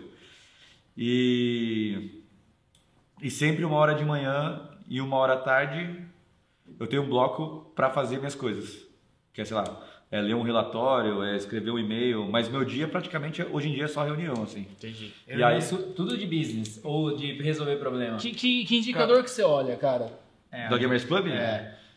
Cara, Aumento de base. é, são usuários registrados, Aham. usuários ativos, assinantes, receita e Você é um cara do Excel? esse todos os dias. Você é Excelzeiro? Cara, eu era, né? Agora eu só olho o Excel. Um dia eu fui o cara do Excel, hoje eu só olho só. Tem o time que é cuida disso. Tem o time que cuida disso. Tem o time que cuida Faz um disso. Gamers Club do Excel. Oi? Faz um Gamers Club do Excel. Tem, tem o time que cuida Você já disso. viu aquele meme que o mundo é segurado no Excel? É muito bom, é muito bom isso aí. E aí. E cara, hoje o dia. É, meu dia é praticamente só reunião, assim, de estar ajudando a direcionar a galera, de tomar algum tipo de decisão. Mas é mais direcionamento, assim, já nem tomo tanta decisão mais, assim, de.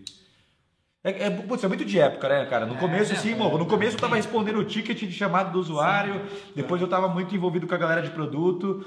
Uma época que a gente começou a crescer mais, eu tava muito envolvido no comercial, só que agora a gente já tem um comercial.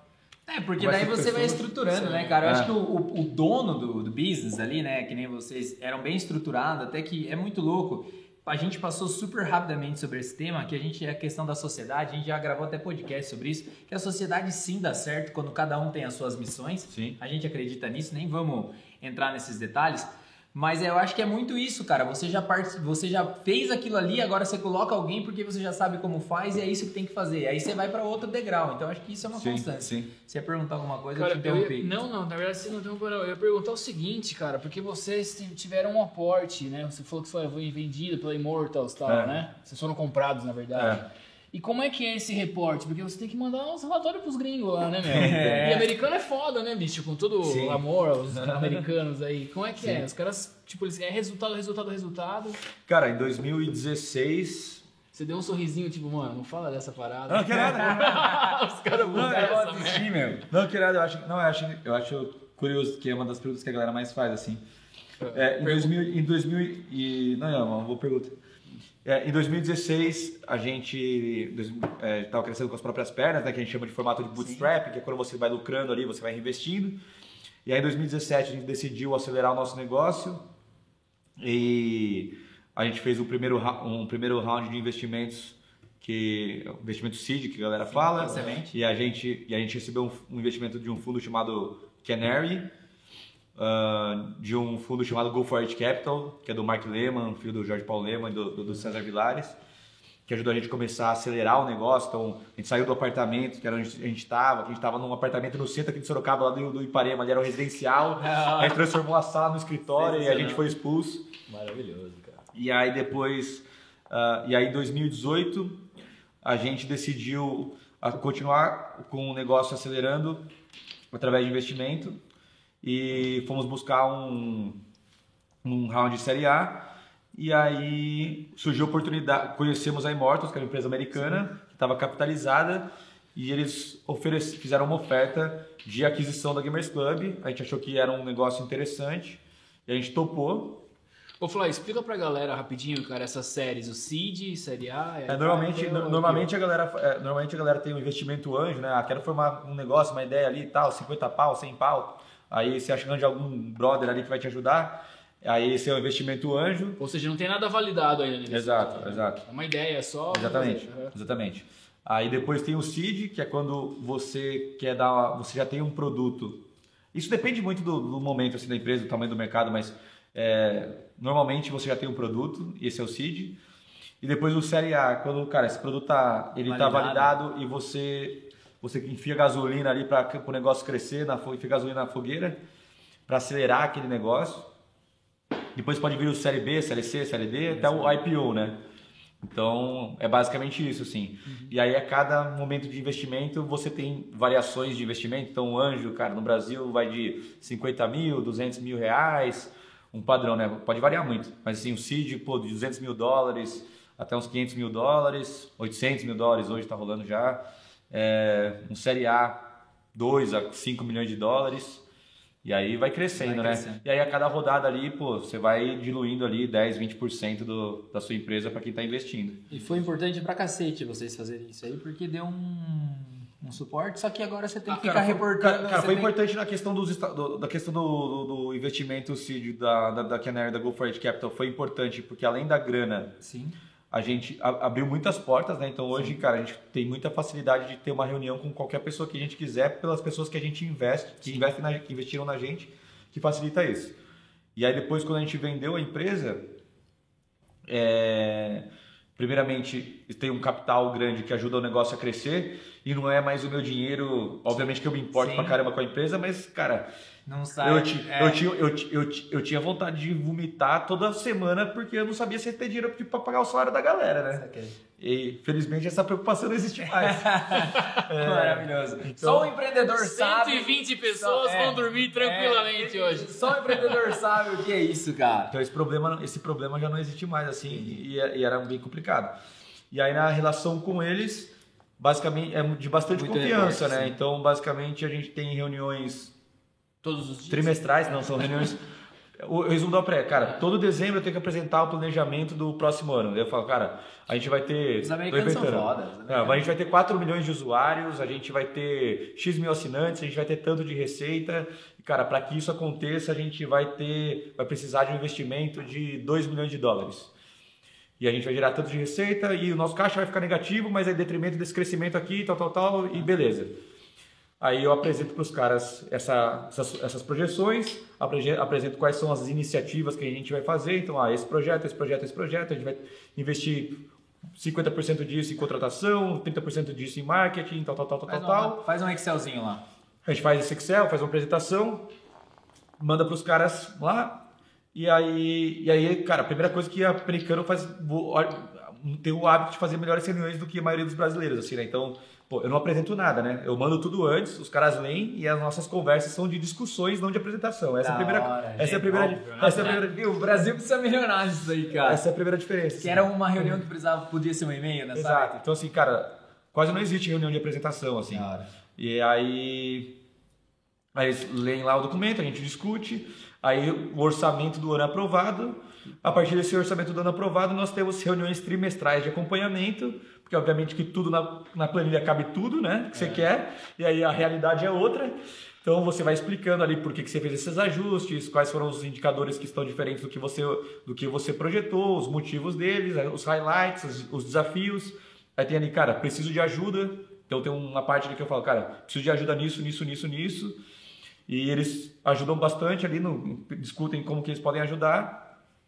E eventualmente ali se eu tenho alguma necessidade, mando um e-mail. Se tem alguma mudança estratégica muito grande, se tem alguma coisa muito grande ali que apertou, é, eu tenho no- como, executivo da empresa, eu tenho total liberdade de tomar as ações necessárias. E se tem alguma mudança muito grande estratégica, do tipo, sei lá, é, cara, agora a gente não vai mais ser, não vai mais trabalhar com Fortnite. Counter- com Fortnite, Sei lá. é, pode ser, a gente não vai mais trabalhar com Fortnite. Cara, toda aquela grana que eu falei que a gente ia expandir para Europa, na verdade a gente vai utilizar para fazer um app da Gamers Club, É. porque jogos mobile tá bombando. Então, pô, esse negócio que estrategicamente está muito diferente do que foi apresentado no começo do ano, então Tem que eu, eu, eu, eu, tem que vender mais. Eu, Tem que vender, eu- eu- que vender mais. é que em tese eu até poderia fazer sem eles saberem, né? Mas obviamente que eu faço a venda dessa ideia para que eles não sejam pegos de surpresa e caso dê errado eu, seja um, eu tome uma enrabada, né? E, Então, e os caras não mandaram um deles aqui pra você? o quê? Um cara daqui ficar com você? Não, não mandaram. É que daí foi, as coisas foram mudando, né? Porque daí eu, eu tava aqui na Gamers Club e aí, aí eu- a gente conseguiu fazer um bom trabalho, ganhando confiança dos caras. E daí hoje eu sou diretor lá dos Estados Unidos também, né? então eu, eu tô lá também. O cara, viu? O cara. É. Tudo isso por quê, Brasil? Porque ele aceitou ir pra Chicago, morar lá com os palestinos. Tocar cavaquinho lá. Pagode. Ah, toquei, cava, toquei cavaquinho lá. Muito. Vai no banheiro. E no E banheiro. a gente já vai estar indo pros finalmente, É. já enquanto o Jairo tá indo pro banheiro. Cara, sensacional. Eu, você puxou um aqui, a gente já tá finalizando pra você jogar seu beat, tá? Vamos lá. Cara, queria que você falasse assim, você falou que a Gamers Club não dá lucro ainda, né? E É. e é muito louco você falar isso, sabe por quê? Porque eu tenho muito empresário que senta na minha sala ali e fala assim, eu quero ser o próximo iFood, eu quero ser o próximo não sei o quê. Só que os caras não Eu. Então, só que os caras não entendem que o bagulho não dá lucro, entendeu? Durante um certo X período de tempo. O Uber não dá lucro até hoje, o iFood não dá lucro até hoje, entendeu? Então, tipo, cara, qual que é essa relação? Não dá lucro, mas estamos investindo para um futuro. Resumidamente. Pode comer aí, fica à vontade. Não. Tem que, ter uma, tem que entender o quanto você está disposto a arriscar, né? Porque daí a gente tá falando de, de equity daí, Hum. dentro desse sentido ou não? Ah, Porque daí é outro. É que assim, quando você vai criar. Em primeiro lugar, as pessoas têm que entender o que é startup. É. É o startup, resumidamente, é você trabalhar na incerteza.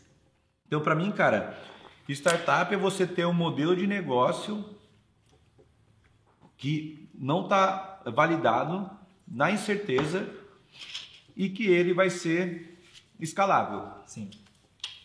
Então, não, e aí o que, que é, então, trabalhar na incerteza e, e, e ter um modelo de negócio, né?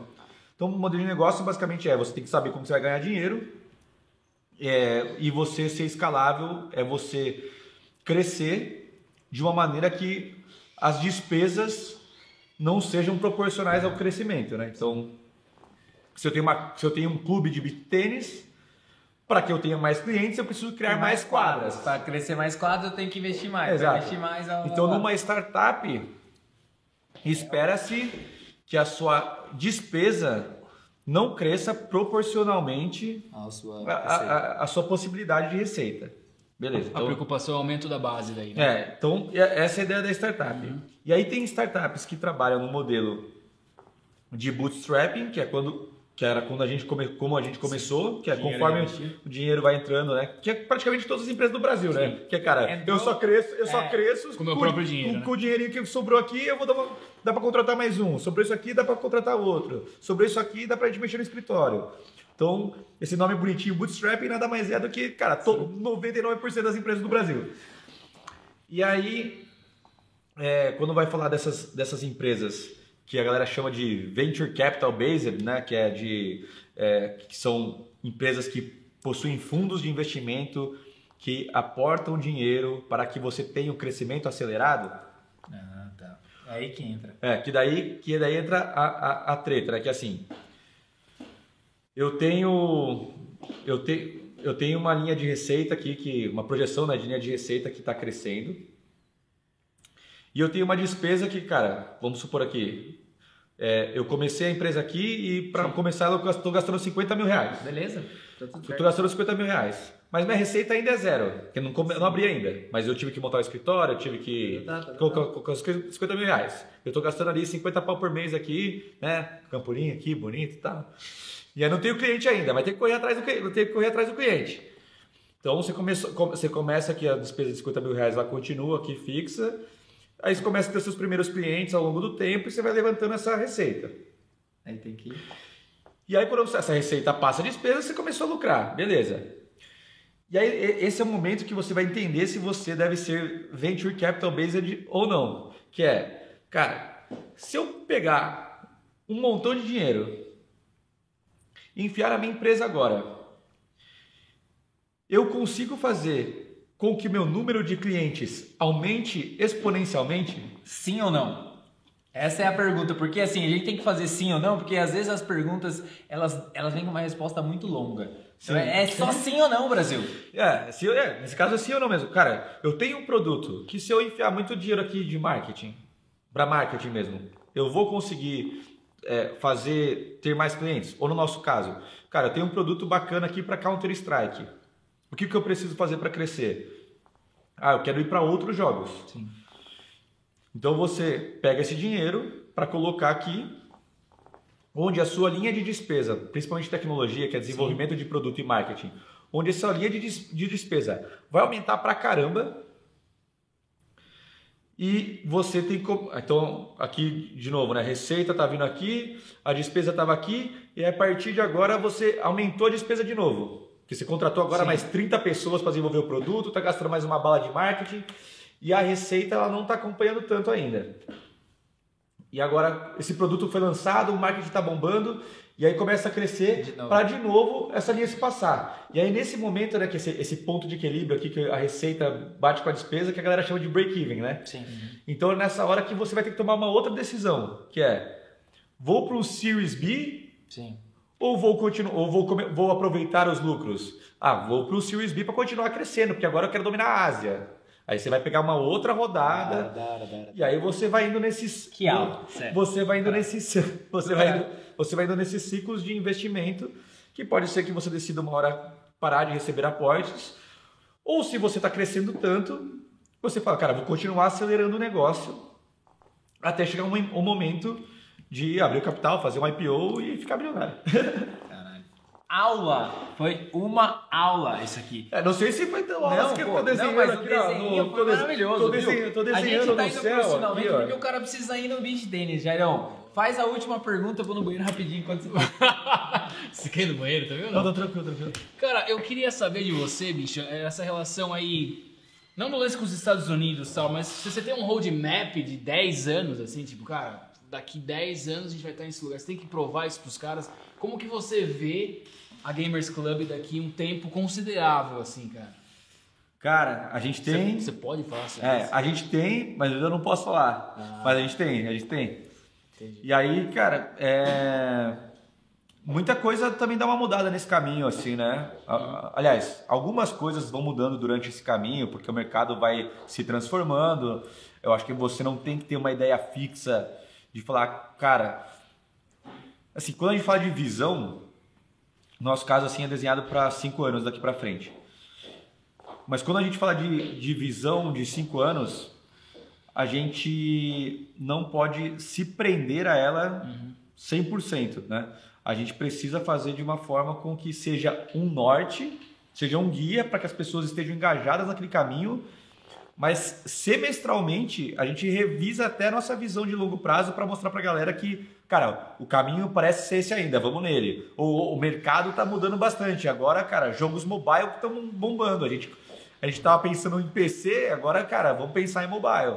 Então, Puta, animal. então a gente, a gente, a gente vai mudando essa, a gente vai lapidando, né? Refinando essa visão de cinco anos a cada seis meses aí. A cada, o seu roadmap, então, é de cinco meses, de cinco anos. Aí a cada seis meses vocês validam. A gente tem uma visão de cinco anos, Tá. aí a gente tem um, um roadmap de produto que ele não é temporal. Então, assim, cara, a gente vai fazer as coisas nessa ordem.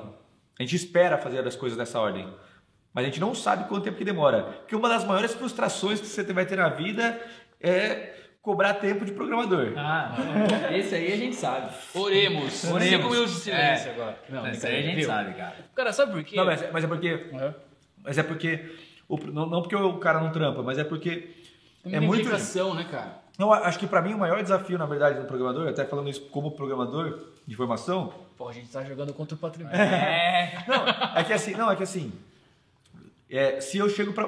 Como a gente está trabalhando com coisas novas, né? Pô, vamos criar um sistema de campeonato entrega- integrado com o jogo que vai fazer isso. Não existe. O cara nunca fez aquilo. Ele vai fazer, ele vai ter que aprender É, pra aí, fazer. aí você vai falar assim, cara, é a mesma coisa você chegar para um Arquiteto. pro arquiteto, pro, chega pro pedreiro lá e fala assim, ô irmão, é, uma casa dessa aqui. Tem como fazer uma casa redonda? Uma casa dessa aqui, quanto tempo que você demora para fazer essa casa que você acabou de fazer? Ah, essa aqui eu demoro um mês. Cara, e se a gente fizer uma mansão na praia? É. Quanto você vai fazer? Ah, nunca fiz mansão na praia. Não, não, não. Só dá uma chutadinha aí. Uma mansão. É assim que a gente faz. Só dá uma, uma chutadinha aí. Quanto que fica uma mansão na praia? Pô, mas eu nunca fui na praia fazer uma construção. Não, não, não. Mas você fez aquela casa ali. Chuta quanto que é uma mansão na praia. Eu, pô, é óbvio que você vai se frustrar porque o cara nunca construiu uma mansão Aí tem uns praia. caras pilhadão lá atrás ali, né? Exatamente. Então, então, então, assim, a gente tem uma ordem de coisas que a gente quer fazer, mas não necessariamente com um tempo definido. E aí nós criamos os ciclos de desenvolvimento de três meses. E aí, assim, cara, a cada três meses é definido o que, que a gente vai fazer. É, e aí a galera trabalha em volta disso. Entendi, cara. Animal, cara. Viu? Vamos deixar você embora, né, cara? Que você precisa ir, mas calma que a gente agora é o seguinte. Vamos lá, vamos profissionalmente. É o seguinte, ó. Você vai pensar uma mensagem pra falar pra o seu eu do passado, o seu eu do futuro, para recado pra mãe José, pro Gibeira, pra quem você quiser. E a gente vai fazer o e-book do convidado agora. Então, enquanto a gente faz, você pensa aí. Bora lá? Vamos lá, Vai, cara. quer Deixa eu começar? começar com a primeira. Vai começar, mas tá, tá Três empolgado? Eu coisas tô sentindo que você eu não tá tô- empolgado. É porque eu tive uma aula com Então, o vai, vai, vai, vai. Você gente já tocou? Você tocou uma vez, é, a gente tava muito bêbado. Você tocou Eu não tava Oasis. lembrando, não, cara. Você tava pra caralho. A gente tocou Oasis, foi muito bom, cara. Você tocou Don't Look Back in Anger no violão, num churrasco. Nossa, eu não lembro disso aí não, Faz cara. muito tempo. Foi muito bom. Mas beleza, cara, eu tenho quatro pontos. Vamos lá. Pra O primeiro eu é tenho mais, eu tenho cara. mais, eu lembro mais. mesmo, porque eu não lembro. Tá vendo? Normal. Não, eu lembro que já fez um som, mas você lembra a música? Pô, marcou aí. É, o cara é. Ô, o cara foi memória, cara, é música, é O cara vai estar É, jogando é golfe com o Mark Zuckerberg daqui seis meses, velho. É. Vamos para o e-book do convidado valendo, Jair, enquanto Vamos lá, você pensa na, na, na mensagem. Ô, Fly, uma coisa que você chamou muita atenção pra mim, cara, seja útil pra sua comunidade. Isso foi do caralho, né? Eu vou, Jairão, seguindo o e-book do convidado, necessidade de dar ferramenta, ass- ferramenta, assuma os desafios que a vida te impõe. O Fly tava super filosófico, hoje ele mandou essa, cara. São as conexões que movem a vida, meu. Olha isso, cara. Cara, Parece eu- uma frase do Aristóteles, É, né? eu já, eu já vou, Jairão, na no seguinte, cara, todo mundo é um vendedor, cara, então observe isso na sua empresa, no seu negócio, seja onde for. Cara, essa frase é tão importante que eu vou repetir porque eu anotei também. Então, todo mundo é um vendedor, cara, sempre. Pra você. Muito bom, muito bom. Vou dando sequência aqui. A ignorância é uma dádiva, cara. Então, muitas vezes as pessoas buscam, como que eu vou dizer, buscam a sabedoria onde não precisa. Então, cara, às vezes é bom você aproveitar a vida porque é a jornada e não o final. Tô complementando aqui, tá? Ih, Mas eu, eu concordo com isso, que eu falo isso aí também. Aí, ó, boa, Cara, boa, a boa. quarta lição que o Fly deu pra nós, ele não falou, mas ele expressou em vários momentos que ele já participou em programas, tal, cara, que é a sua humildade, bicho. É uma parada muito louca, velho. Parabéns, do caralho. É nada, eu demorei pra caramba pra aceitar aqui. É, a agenda do cara é tá foda? É mas beleza. Ah. Jairão, você É verdade, terminou, o e-book? Eu já vou finalizar aqui no e-book do convidado, que é o seguinte, cara. A melhor divulgação é o boca a boca. O que, que você está fazendo pro seu business para que as pessoas falem. O produto tem que ser bom. Seguindo a isso, a vida é vender, porque se você não vender, você não sobrevive. E no, no final, na planilha cabe tudo, meu irmão. Se você é um cara que coloca tudo na planilha e você não sair para realizar, não adianta de nada. Esse é o e-book do nosso convidado Vai, A, cara. a mãe Excel. É, mano, maravilhoso. Curtiu o e-book muito legal, convidado? cara. Curti, cara, curti, pô. Então, meu, cara, isso Pô. aqui é lápide, velho. É, é isso aí. E agora, pra fechar, Eu, meu. eu, eu tava precisando, eu tava, esses dias a gente foi fazer um negócio lá na, na, na Gamers Club e eu precisava de frases que eu falava. De- devia ter vindo aqui antes. É, eu, viu? sabe- Tá vendo? É que você- eu sofri, eu sofri, cara, eu sofri. Eu falei, pô, o que, eita. que eu falo bastante? Mas eu falo muito essas Ah, coisas. esse é o e-book do convidado. Agora você, mensagem ou pra você, o eu do lado de trás, ou pra o seu eu do futuro. Uma mensagem pra essa rapaziada, pra molecada nova. Fica à vontade. Pô, eu tava, eu tava prestando atenção no e-book e não pensei no que, que eu ia falar. Me, me dá 10 segundos. Tá, vamos lá. É. Tempo! Tempo. Uba, uba, uba. Uba, uba. Não, deixa eu pensar aqui. Pode ser uma, uma do pra- É uma pro passado, uma pro Não, futuro? uma Você só. Você escolhe. É aquela câmera Você escolhe. é da Aquela verdade, câmera da verdade. Fala pra aquela câmera, pro Brasil.